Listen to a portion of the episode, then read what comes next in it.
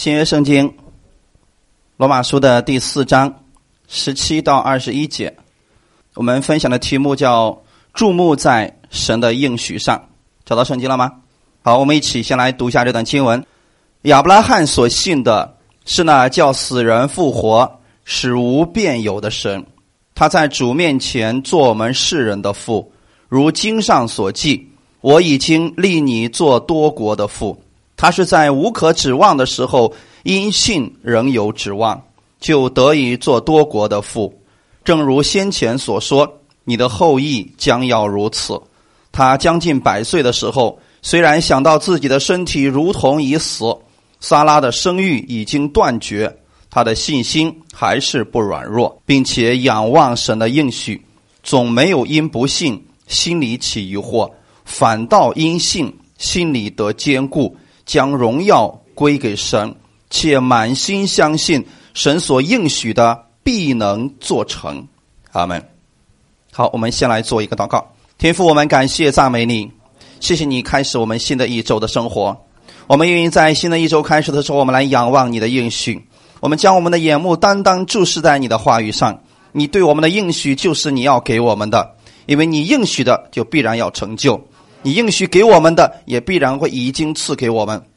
我们凭着信心来领取你所有的供应和祝福。祝福今天每一个寻求你的弟兄姊妹，让我们获取到你的力量，领受你的力量去生活。我们带着你的得胜去过得胜的生活。感谢赞美你，奉主耶稣的名祷告，阿门。看我们今天的本文，《罗马书》第四章十七到二十一节，我们分享的题目叫“注目在神的应许上”。我们为什么要把我们的眼目放在神的应许上呢？因为如果你的眼目不是在神的应许上，就是在你的问题和环境上。我们的焦点在哪里，你就会放大什么。比如说，我们的焦点在问题上，你越看这个问题，它就越大。大家知道吗？比如说，你拿一片树叶子，你把它靠近你的眼睛的时候，它会遮住太阳。是因为树叶越变越大吗？是因为它离你越来越近的原因。那如果它离你越来越远呢？这个问题怎么样？就会变得越来越小。你不能说哦，这个叶子实在太大了，所以今天没有太阳。不是的，只是这个问题它并没有放大，只是你当你的眼目放在问题上的这个问题好像变大了，是你的内心将它放大了。而魔鬼的诡计是什么呢？让你不断的注目在你的问题和你的环境上，你越看这个问题越大，你越看你的环境越胜不过这个环境，你就开始灰心了。但今天，如果你把你的焦点注目在神的应许上，那么神的祝福和应许能力就会在你的身上。哈利路亚！有些人很在意别人如何评价自己。所以，当别人说他的时候，他就被影响了。如果你把你的焦点放在这些人和事情上，这不单不会帮助到你，反而会拦阻你去领受神的应许。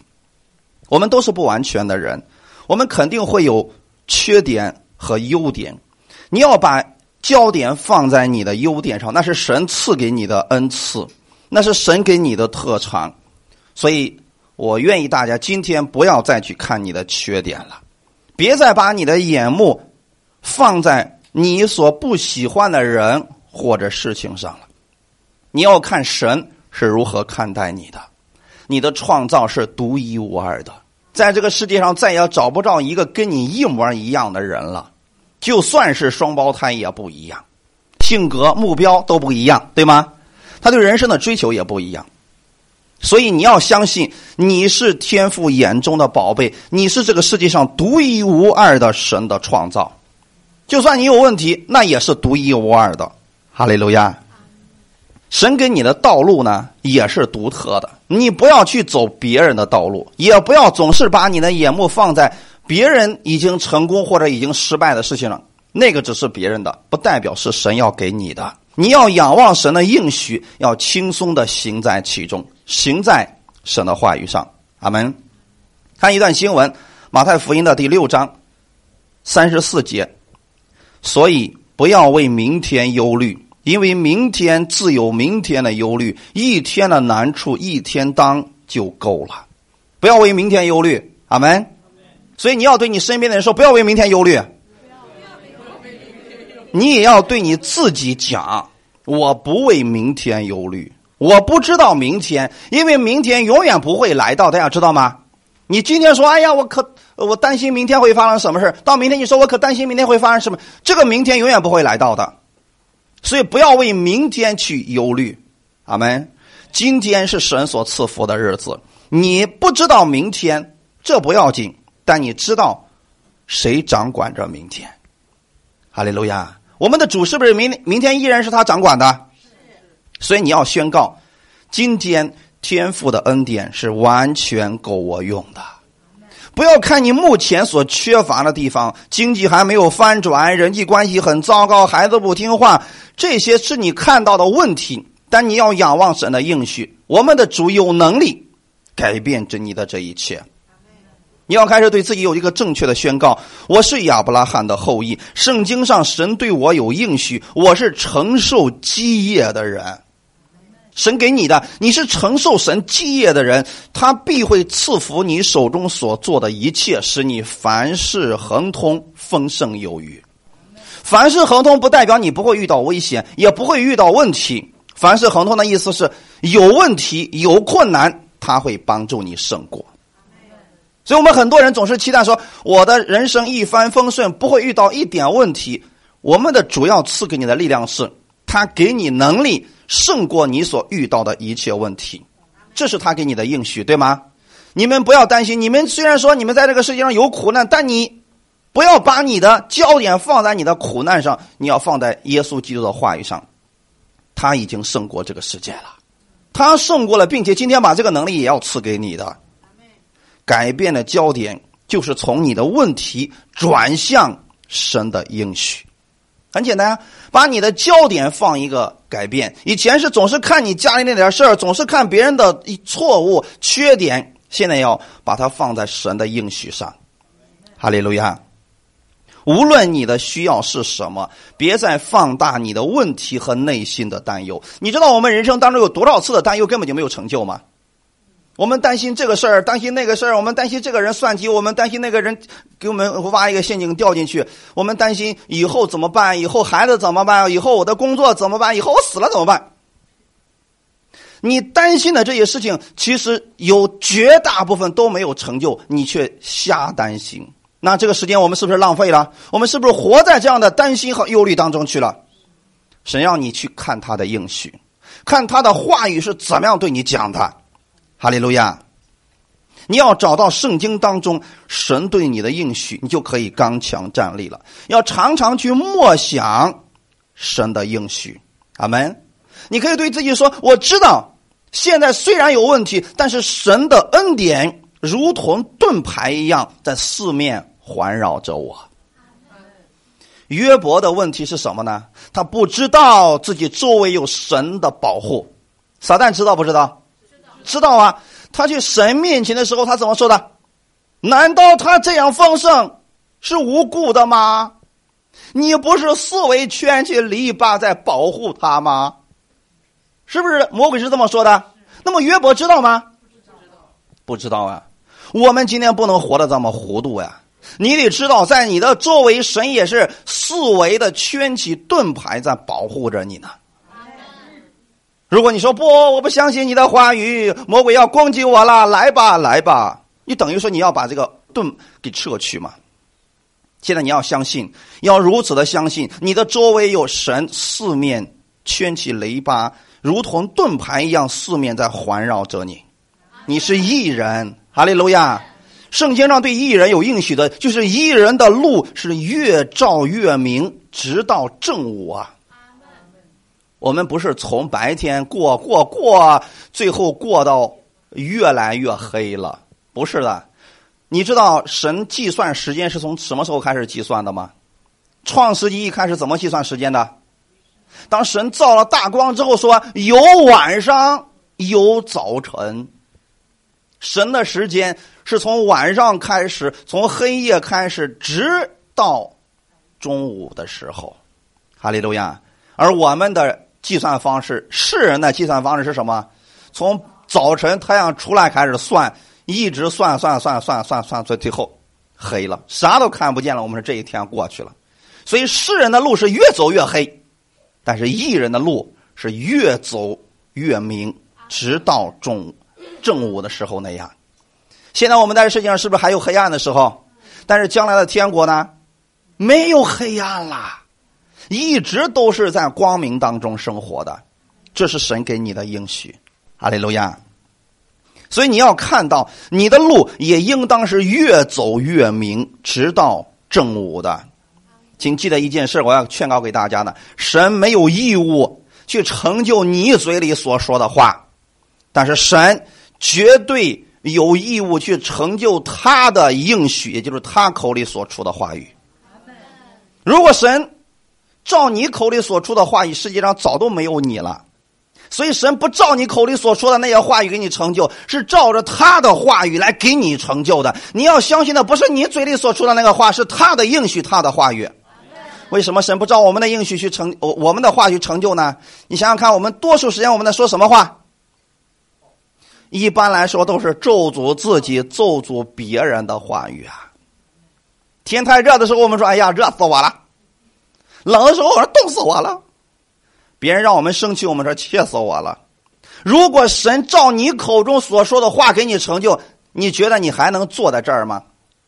早已经没有你了，这世界早都被你咒诅死完了。所以，神不是照着你口里所出的话给你成就，是照着他的应许。你今天要学习用你的口去说神的话语，说你的话语没有用的呀，哈利路亚！有很多人说，为什么神不给我成就呢？你得说神给你已经应许的话语，神绝对会成就他给你的应许。我现在给大家讲点实际的，比如说有些人失眠。那么失眠的时候，你不能说完了，今天晚上又睡不着了。如果神照你这个话给你成，你今天晚上就别想睡了。那么你应该对自己怎么说呢？你知道这个压力越来越大的世界，是不是很多人失眠？晚上想睡个好觉太难了。但你应该怎么对自己说？如果你现在是失眠的，怎么对自己讲？看一下诗篇一百二十七篇第二节，一起来读一下。唯有耶和华所亲爱的，必叫他安然睡觉。阿门。这是不是神的应许？是。不是神给你说的？我问你们一句话：你是不是耶和华所亲爱的？你要相信你是神所爱，你说神恨我，那你就别睡了。神是不是爱你的？那你既然知道你是耶和华所亲爱的。神给他有一个应许是什么？必叫他安然睡觉。失眠的人就用这句话对自己宣告：今天晚上我相信我必然会睡得着，因为你给我有应许。你说我是你所爱的，我一定会睡得着的。这是不是个应许？是的。大家还记得我们的有一个弟兄姓赵的一个弟兄吗？他的媳妇儿是那个。就是类似于血漏的那个病，记不记得上次他做的见证？知道他当时怎么向神祷告的吗？这个病是不是很难治啊？一直就像女人的月经不停，一直流，一直流血，这是会死人的呀！这个病，他当时给我们做见证，我不知道中间我们有多少人还记得他这个见证。他当时怎么说的？主啊，他是你儿媳妇儿啊，你一定会医治你的儿媳妇儿的，我相信。明白了没有？我们很多时候我说，哎呀，这祷告好有意思啊。当他说那是你儿媳妇儿呢，他是谁啊？太棒了！所以这是不是应许？他是拿着神的应许在祷告呀，各位弟兄姊妹。所以现在不管你是什么问题，你要从圣经上找出神给你的应许，用这个应许来对照自己，然后说奉主耶稣的名，这个话一定要成就在我身上的，对吗？我们很快就要过圣诞节了。当时你知道天使找到玛利亚的时候，对他怎么说的？蒙大恩的女子呀，你要生一个儿子，你要给他起名叫耶稣。当时玛利亚不明白，说我还没有出嫁，这个事儿怎么能成就呢？天使给他说，圣灵的大能要荫蔽你，对吧？这个事儿不是你能想明白的，你只要如此相信就行了。你知道当时玛利亚怎么说的吗？对我心尊主为大，那就照着你的话成就在我身上吧。这话是不是成就了？从那个时候开始，你要相信这个事儿就会成就到我身上。所以玛利亚不怀疑说：“咦，肚子怎么一天天大起来了？我再看看这里面是个什么东西。”因为这个事儿就是神的应许。哈利路亚！他如此相信，并且他相信那个就是耶稣，因为天使连名字都给他起好了。今天你要怎么办？但你没有看到你的结果的时候，你要先相信。信是什么呢？没错，所望之事的，你所盼望的那个事儿的实底，证明现在还没看到实底对不对？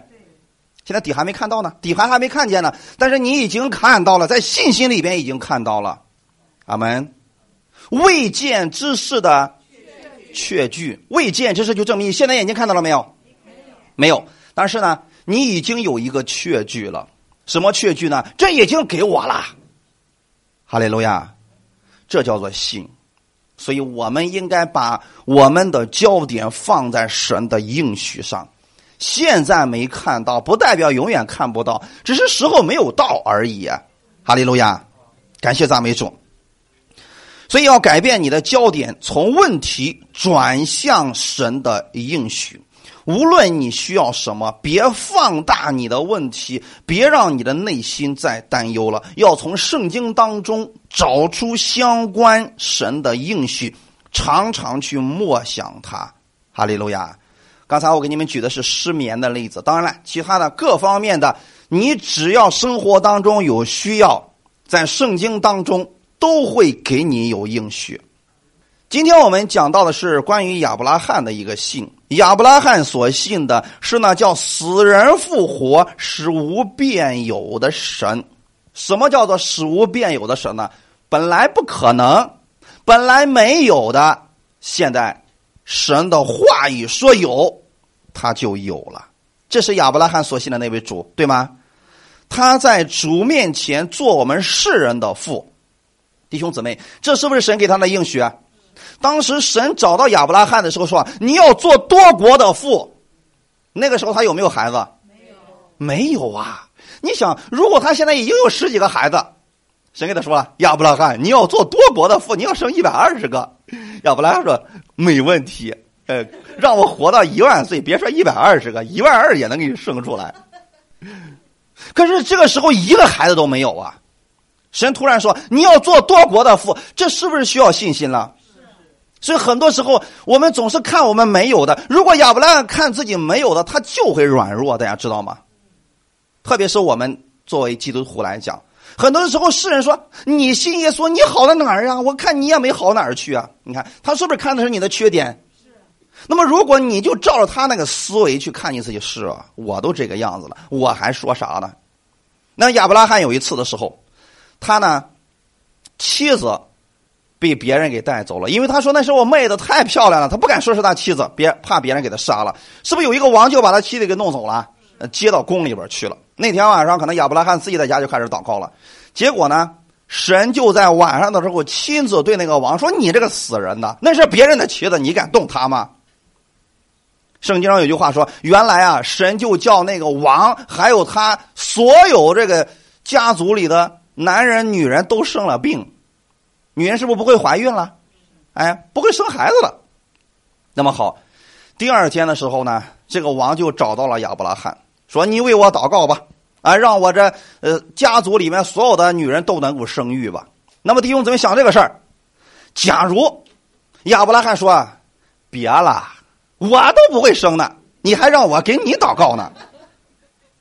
那这样他还有信心祷告吗？没有啊。神说：“那个人是个先知，你让他为你祷告呢，他就能够医治你。”所以这个王就找到亚伯拉罕说：“请你为我祷告，医治我的这个家族。现在我家族的女人都不会生了。”亚伯拉罕没有说：“我妻子也不会生了，你还让我跟你别了，都别生好了，大家就一块儿别生。”他没有去看他所缺乏的地方，他就相信，既然你来找我，我就为你祝福祷告，对吗？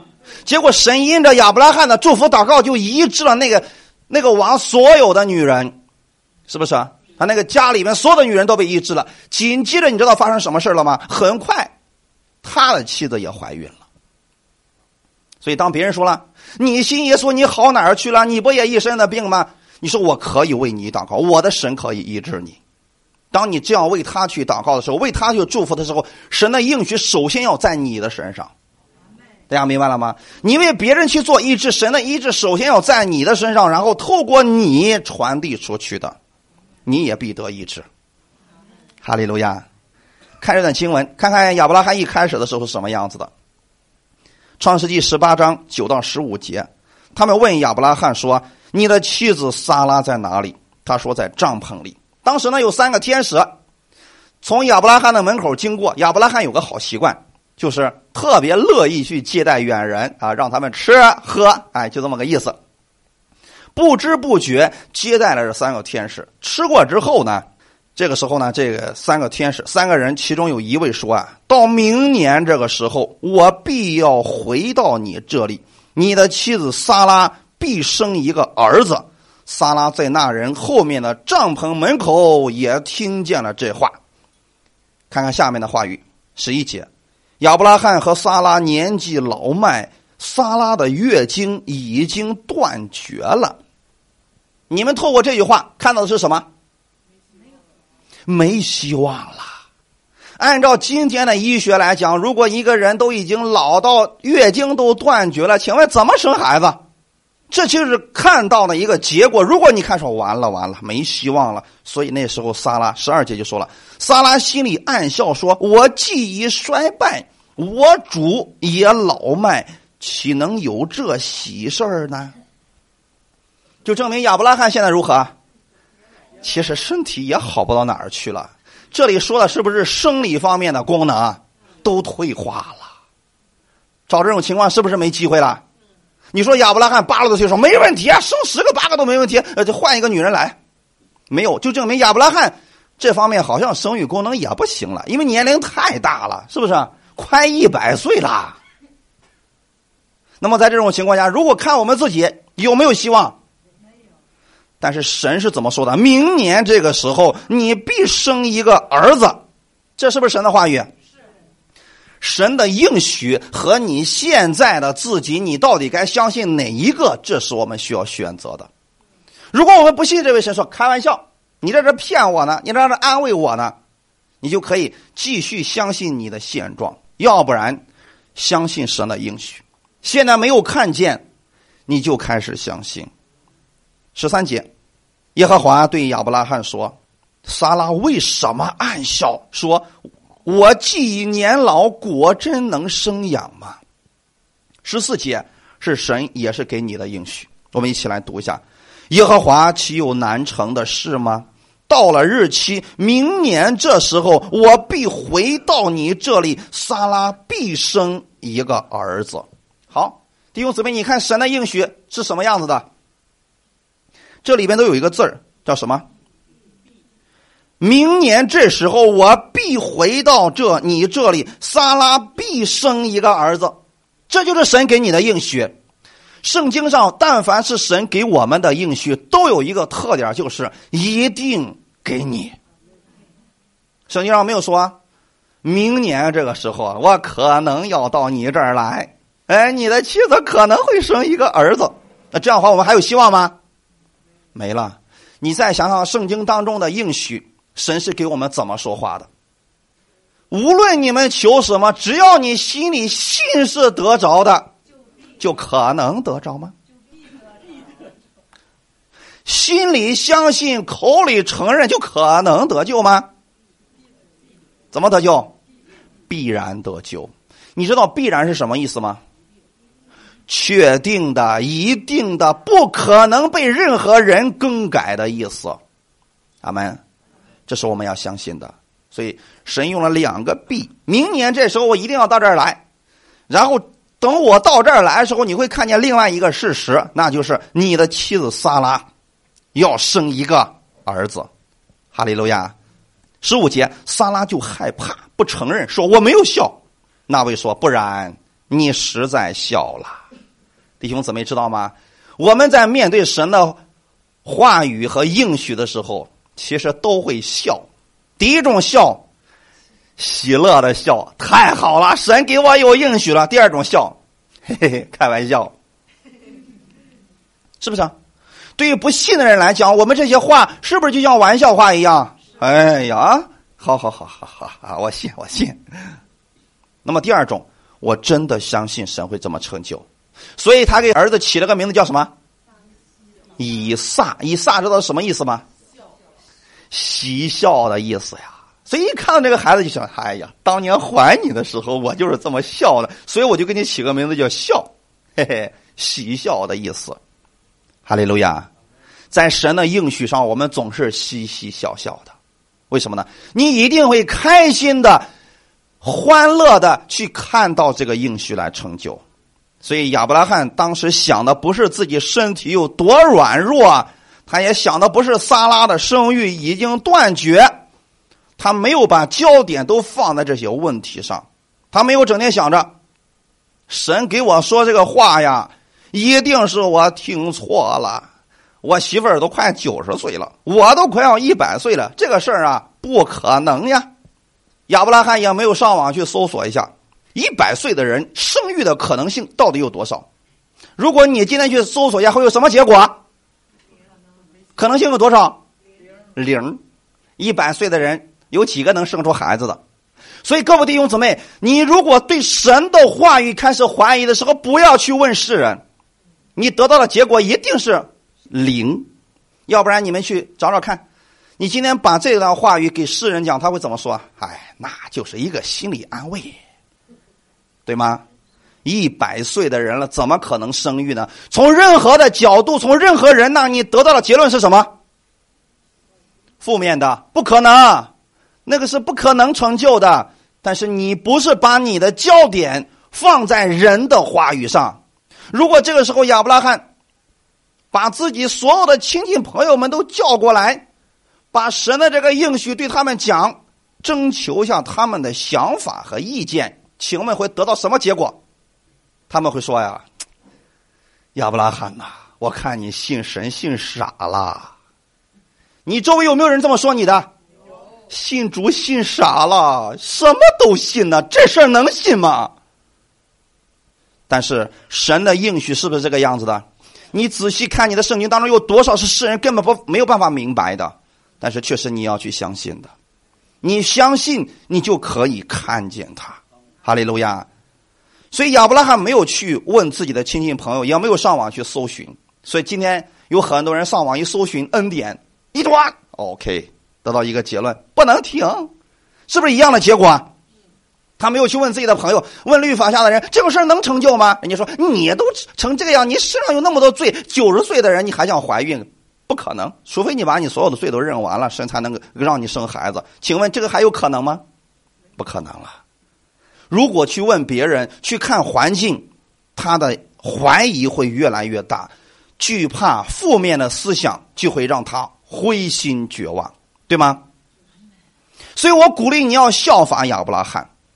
让亚伯拉罕成为你信心的榜样，而且他确实是我们信心的榜样。阿门。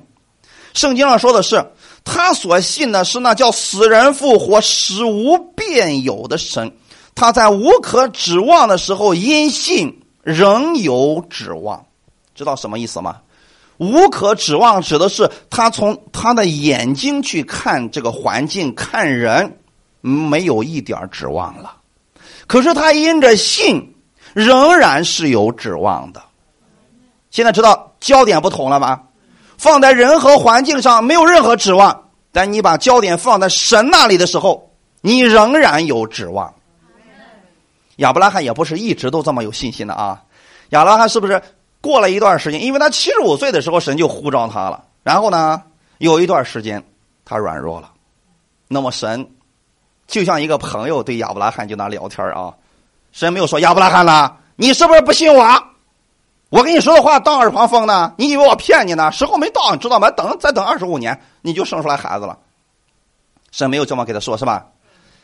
在亚伯拉罕软弱的时候，有一天晚上的时候啊，亚伯拉罕可能真的软弱了，哎，也不知道该干什么了。所以亚伯拉罕呢，呃，神就叫亚伯拉罕说：“亚伯拉罕，你出来啊！你现在开始数这个天上的星星。”弟兄姊妹，如果神让你干这个活，你干不干？不干，没意义。你说我都这么大年龄了，你以为我小孩子？你让我数星星呢？多少岁了？七八十岁的人了，你让他去数星星，要不然你回去给你的那个这个年龄段的那个你的爷爷或者奶奶，你说爷爷开始数星星，你觉得他会数吗？他再没事干，他也不干这个活呀。更何况是他什么信心最软弱的时候，他这时候最想要的是什么？孩子、儿子，对不对？可是神没有说亚伯拉罕数儿子，那他就高兴了吗？神说数星星，好，亚伯拉罕这干的时候一颗、两颗、三个、四个，没有睡着啊。结果数的看到最后都眼花了。他说：“主啊，我真数不过来呀。”神说：“对了，我就是不让你数过来。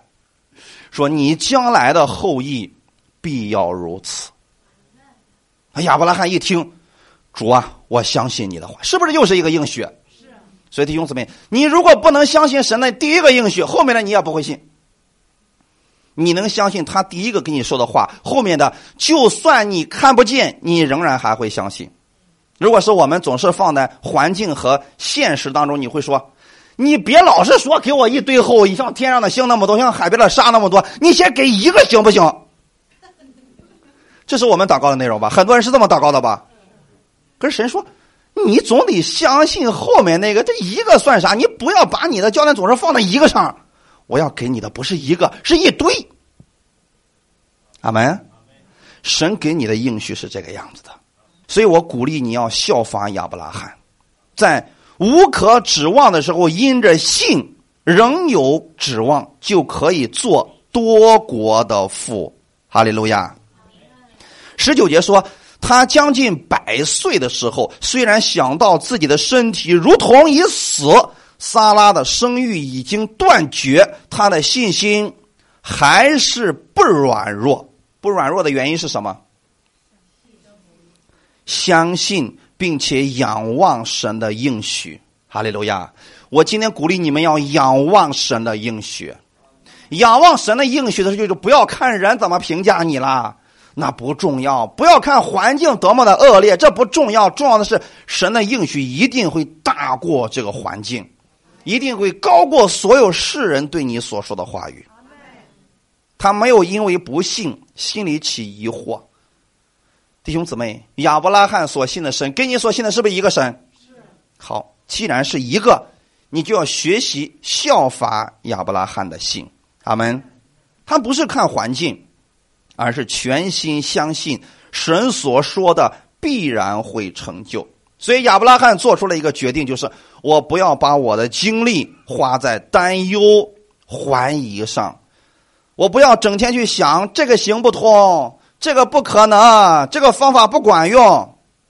亚伯拉罕应该是常常去默念神的应许，主啊。你应许我必生一个儿子，那我就如此来相信。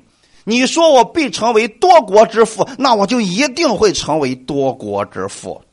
你说我的后裔如同天上的星一样多，如同地上的海沙那么多，我仍然如此来相信。哈利路亚！这对我们来说似乎不可能，但是对神来说呢，凡事都能。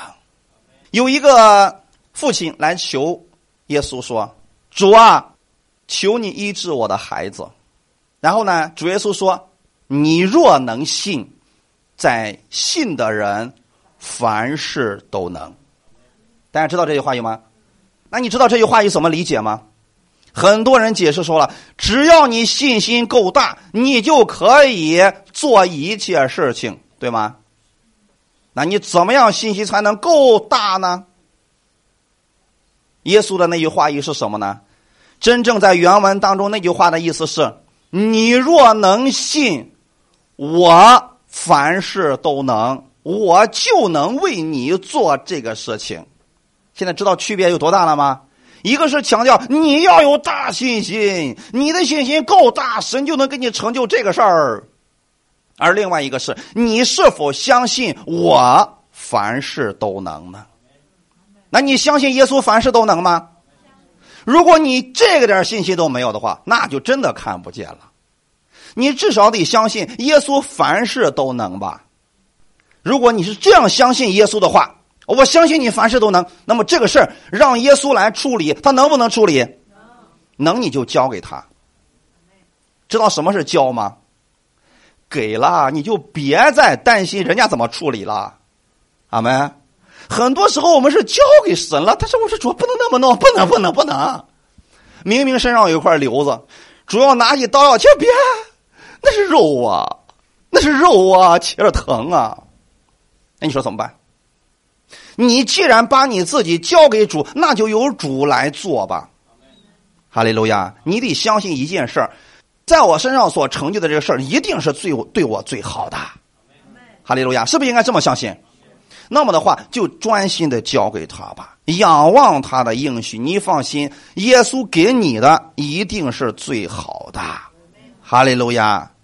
所以不要把你的焦点放到你身上，你要相信耶稣凡事都能。要不断的聚焦你的焦点在神的应许上。哈利路亚！要提醒神他说过的话，在旧约圣经当中，神也有说。你若可以，你跟我来辩论辩论，你知道什么意思吗？神希望你去提醒他，他说过什么话，其实是提醒谁？提醒我们自己。哈利路亚！你用什么应许去提醒神？实际上就是祷告，对吗？那就等于说，主啊，就照这个话语成就在我的身上吧。哈利路亚！啊，应许在亚伯拉罕的心里边越来越大。他每天都如此宣告，他变得完全相信。所以二十节说的是，他没有因为不信心里起疑惑，反倒因信心里得坚固。知道你们的信心怎么坚固吗？用神的应许每一天给自己宣告，神就会如此成就在我身上。神必然会改变我这个坏脾气。我是温柔的，阿门。把你想要的结果每一天把它宣告出来，这就是你把你的焦点放在神的应许上了。哈利路亚！所以每一次当你不断的用神的应许来对自己宣告、来祷告给神的时候，你的心就得坚固，你最后就能看见神的荣耀，并且把荣耀归给神。哈利路亚！怀疑、惧怕。负面思想在我们不断的去宣告神的应许的时候，就变得不再有立足之地，信心就会越来越大。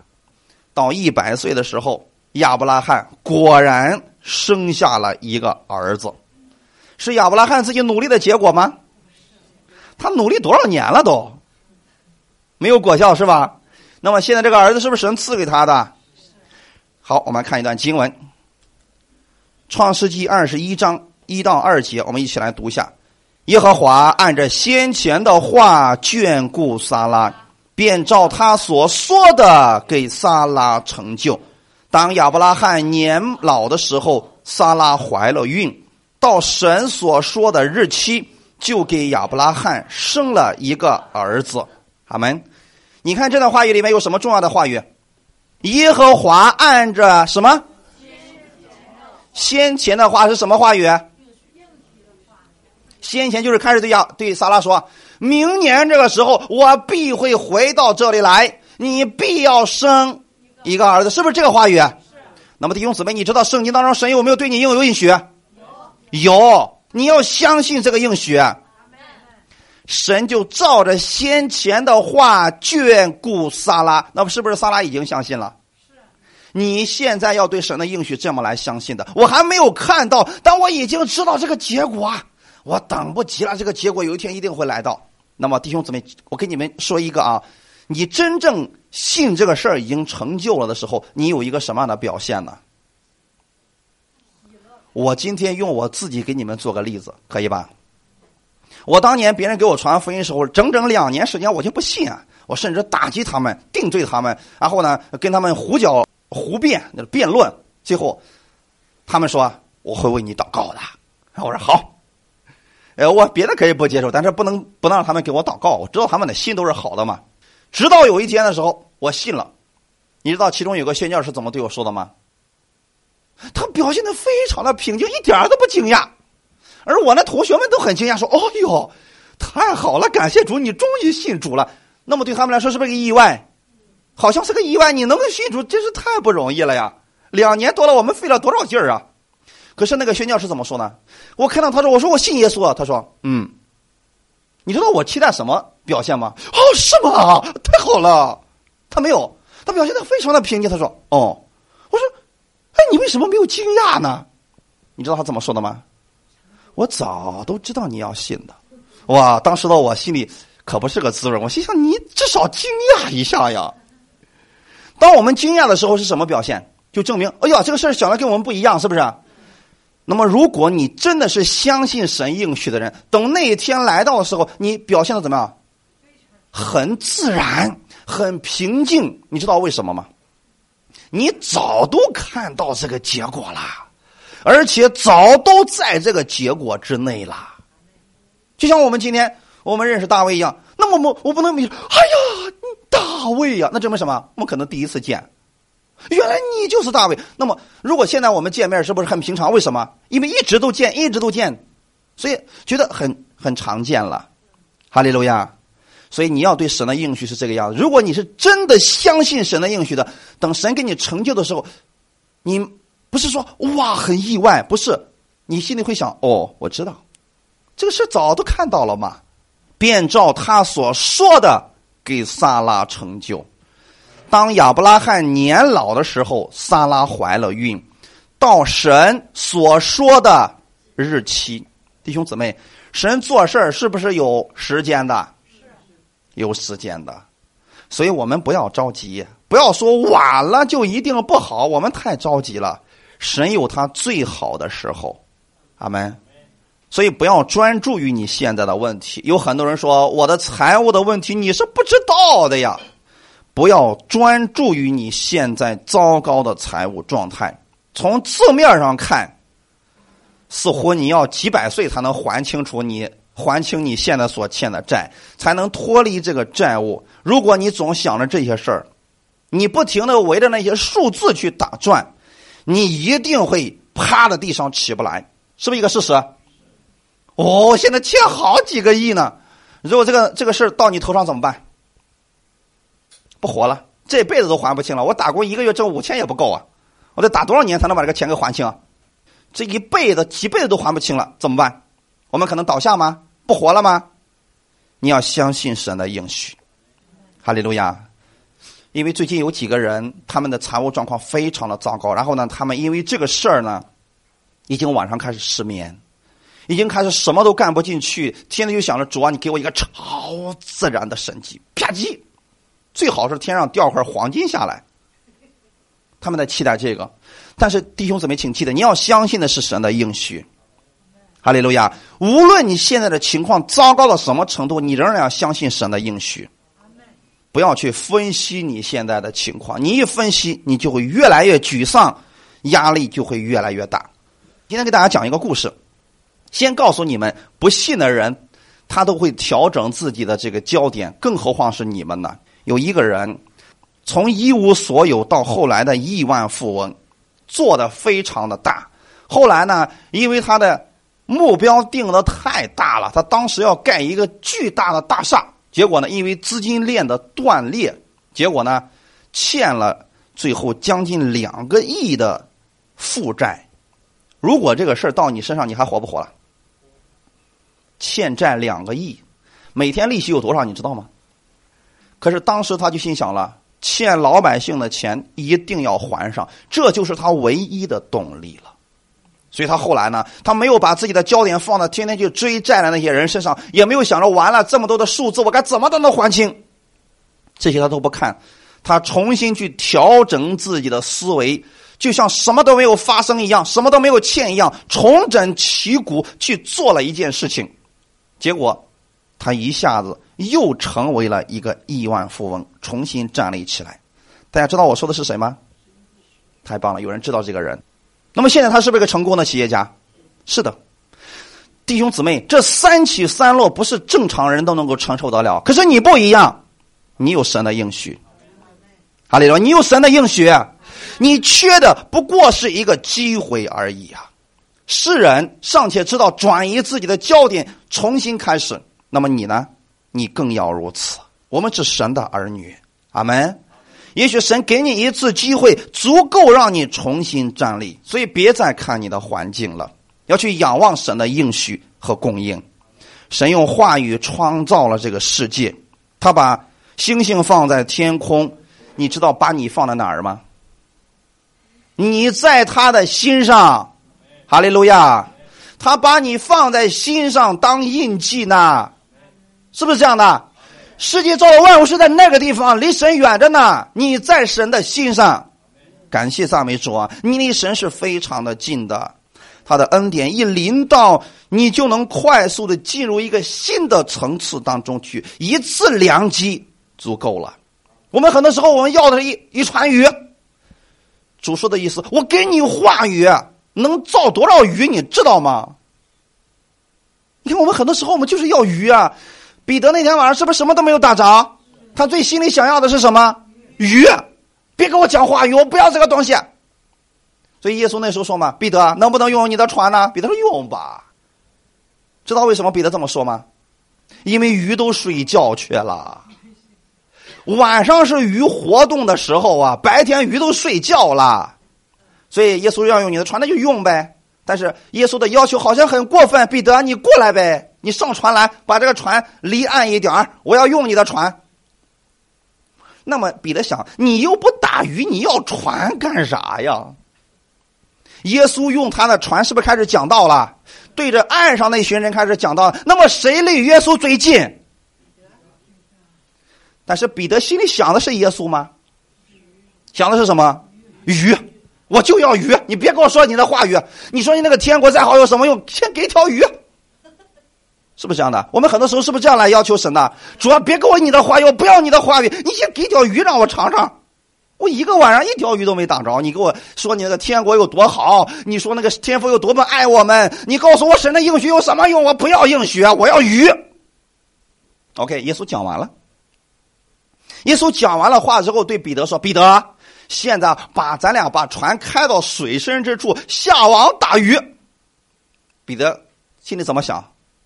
别开玩笑了，夫子呀！我昨天晚上一夜劳力，什么意思？不只是这个意思，一夜劳力是什么意思？我昨晚上可不是偷懒的呀，亲爱的老师啊啊！你讲那个话语是啊，我知道天父赐下恩典，我昨晚上没偷懒，我从这个地方跑呢，我一个晚上我都在游动呢，我跑的比鱼还快呢。结果还是没捞着鱼啊！后面那句话怎么说的？但是依从你的话语，这是重要的，弟兄姊妹，你不要总是把你那个理由说出来，说这个不可能，我可努力了，我怎么样，我怎么，把你放一边去吧。后面的部分你要去说的，但是依从你的话语，我就下网。阿门。是不是神的应许？是不是耶稣的应许？那么耶稣打过鱼吗？他是渔夫吗？比起专业知识，谁更专业一点彼得呀。可是耶稣从来不按套路出牌的。阿门。各位弟兄姊妹，不要用你这个地上的思维方式去想神的应许，你想不明白的。你说现在不适合打鱼，在神看来，啥时候打鱼都合适。你说打鱼必须要用网，必须按着水流啊、时间呢，那都是你的经验。耶稣不按这些。你能不能相信他跟你说的话语？这是重要的。所以彼得说：“好，就听你的，按你的来，这就对了。只要你愿意按照耶稣的来，你就能看到耶稣的那个结果。按你的来呢，去不去打鱼？打啥呀？赶紧睡觉吧，鱼都睡了，我还不睡一会儿啊？等今天晚上鱼睡醒了，我再去收拾它吧。可是这个时候，耶稣说：下网，把船开到水深之处。好，开到一个地方，耶稣说：下网。结果如何？”满满的两船的鱼呀，各位弟兄姊妹们，你知道耶稣他虽然没有那些专业知识，但是神的应许比你的专业知识更可靠。阿门。你知道在树林里面发生了什么事情吗？当彼得把网一撒下去，不再是网去找鱼，所有的一切都倒过来了。是什么？鱼开始往网里边疯狂的钻钻钻，后面的鱼都钻不进去，是不是这个事实？大鱼小鱼使劲往里往里边钻，就是耶稣一句话。耶稣把网这个彼得把网一撒，然后耶稣可能心里边祷告说：“鱼们往网里钻。”请问，神的应许、神的话语，比起你的专业知识如何？哪个更容易？世人的努力是重要的，但是神的话语更重要。所以那个鱼疯狂的往往里边钻，钻到最后呢？他就呼叫自己的同伴，赶紧来，再弄条船过来。也许这是彼得打的最多的一次了，弟兄姊妹，当你相信神的应许的时候，不再靠自己，但一从你的话，按照耶稣的话语来，相信他的话语。阿门。你缺的只是一次良机，也许一次爆炸性的赐福就能使你福杯满溢呀！哈利路亚，一次就够了。阿门。这个时候，彼得终于看到了耶稣是一个什么样的人，是不是伏伏在地说：“主啊，我是个罪人，请离开我。”意思是什么？我过去啊，我太小看你了，我就根本没把你的话语放在心上呀！求你离开我，我真的不配呀！耶稣有没有说：“嗯，不错。”你还算比较认可你自己了，现在知道你的不配和渺小吧？踢你两脚，让你以后不相信我的话。耶稣没有有没有这么说？没有。耶稣说：“你跟从我吧，我要让你得人如得鱼一样。”他是怎么得到这个鱼的？靠着耶稣口里所出的话语，对不对？那你再想想看，当彼得后来五旬节的时候，他去讲道的时候，他怎么得着人的？也是靠他嘴里所出的耶稣基督的应许，是不是这样的？那一天三千人悔改信耶稣了。圣经上说的是，照着神先前所预定的，他们就信了。是不是神的应许？弟兄姊妹，你也要如此来相信。你的生活、你的生命都要因为耶稣的应许而发生改变。历代志下二十章。有这样一个故事，我们要快速来看一下。摩押人、亚门人，还有米乌尼人，还有从海外的亚兰，就叫做以东，那边有大军来攻击约沙法。这是历代志下二十章里边记载的一个故事啊。敌军快速的逼近了，照常理来看，犹大王毫无胜算，敌众我寡，那个比例是。几十比一啊！从情势来看，约沙法最有资格灰心丧气，但他没有。他知道一件事儿，虽然他害怕，因为看那个阵仗害怕不害怕？太害怕了。但是，他没有灰心，而是开始招聚百姓祷告。我们一起来读一下《历代之下》二十章三到六节。约沙法便惧怕。定义寻求耶和华，在犹大全地宣告禁食。于是犹大人聚会，求耶和华帮助。犹大各城都有人出来寻求耶和华。约沙法就在犹大和耶路撒冷的会中，站在耶和华殿的心愿前，说：“耶和华，我们列祖的神呐，你不是天上的神吗？你不是万邦万国的主宰吗？在你手中有大能大力，无人能。”抵挡你，弟兄姊妹，现实的情况是什么？五路大军同时进来了，围困你这个城。可你又看到了另外一个事实：你的主比他们更强大。所以约沙法是来到了神的殿前，向他是他的主说出了神的应许，对吗？你不是我们列祖的神吗？你不是天上的神吗？你不是万邦万国的主宰吗？在你的手里有大能大力，没有人可以抵挡你，就证明他现在的焦点在哪里？神的话语上，神的应许上，阿门。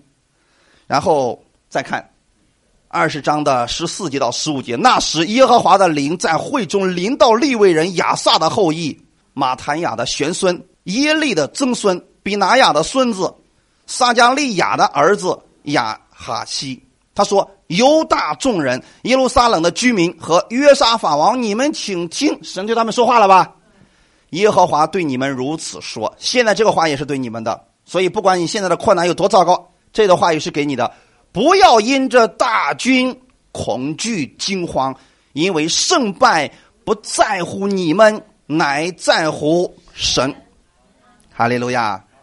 弟兄姊妹，当先知把神的话语给你的时候，你能相信哪一个？”是相信你的神能力更大，还是相信说哇那么多黑压压的大军都过来了呀？你要相信神的话语，阿门。我们再看一下这次他们是怎么征战得胜的呢？知道是怎么得胜的吗？面对着五路大军，他们是怎么得胜的？唱诗歌把敌人给唱死的。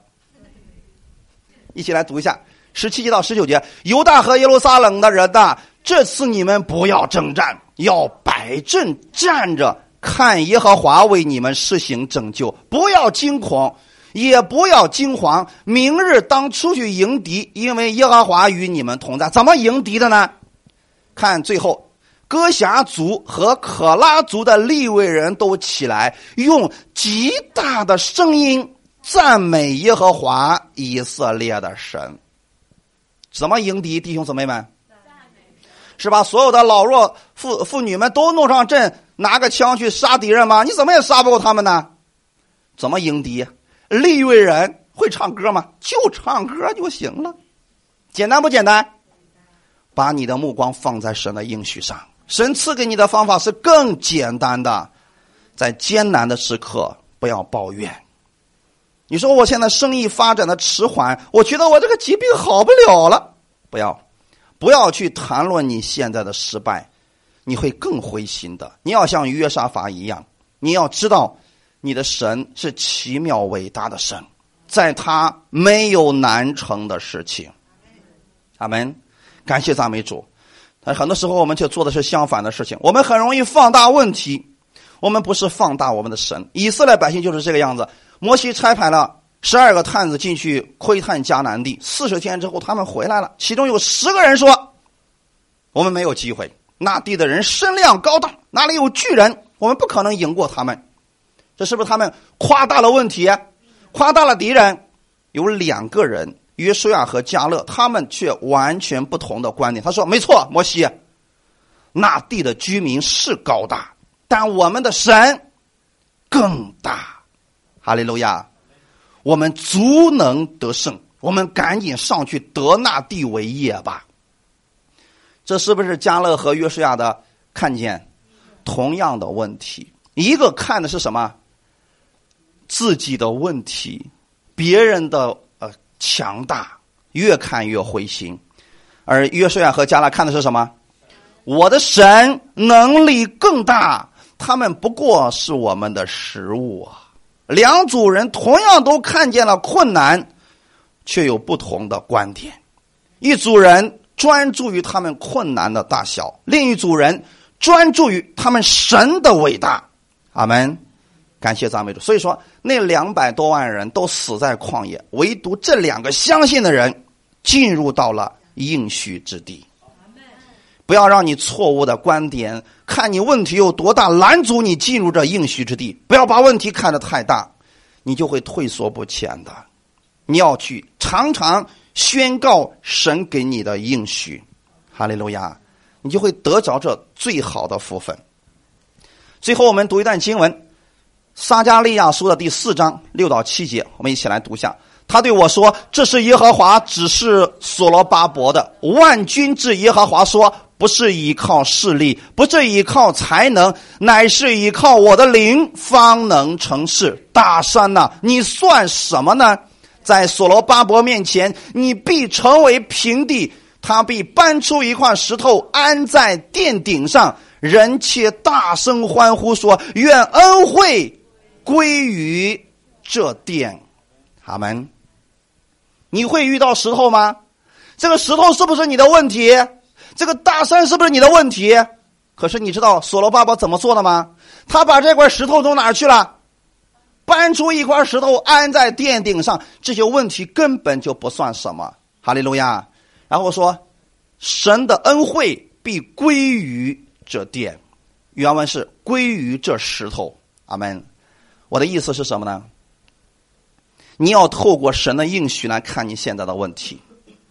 你说我现在这个问题很大，把这个石头让神的恩惠充满它，它不再是你的绊脚石，它会变成你的垫脚石。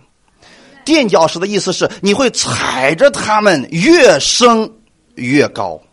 哈利路亚！所罗巴伯就是这样的，他的得胜绝对不是靠自己的能力，他怎么战胜仇敌呢？靠的是耶和华的灵，阿门。大山算什么？在所罗巴伯面前被夷为平地呀，弟兄姊妹们。所以我不管你的大山是什么，你要相信圣灵能将你的大山夷为平地，能够将你带到更高之处。所以要用神的应许，常常对自己来宣告，阿门。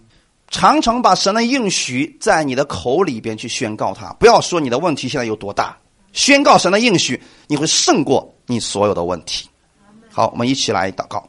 天父，我们感谢赞美你，谢谢你今天借着这样的话语，让我们注目在你的应许上，而不是我们的问题上。亚伯拉罕是我们的榜样，亚伯拉罕所信的是那叫死人复活、使无变有的神。我也是相信的那位神，跟亚伯拉罕所信的那位神是一样的。我也仰望神的应许，我也仰望你的应许是给我的。我愿意不断的去宣告你给我的应许，我心里会越来越坚固。我相信你给我所应许的必能做成，不是我靠我自己努力去做成，是我你赐给我的力量，我靠着你的力量，我就可以看到。主要新的一周开始的时候，让我不再看我现在的问题有多大，让我去依靠你的力量，我支取你的能力去生活，像所罗巴伯一样，让这大山在我面前。夷为平地，感谢赞美你，我相信你的应许，哈利路亚，以耶稣基督之名祷告，阿门。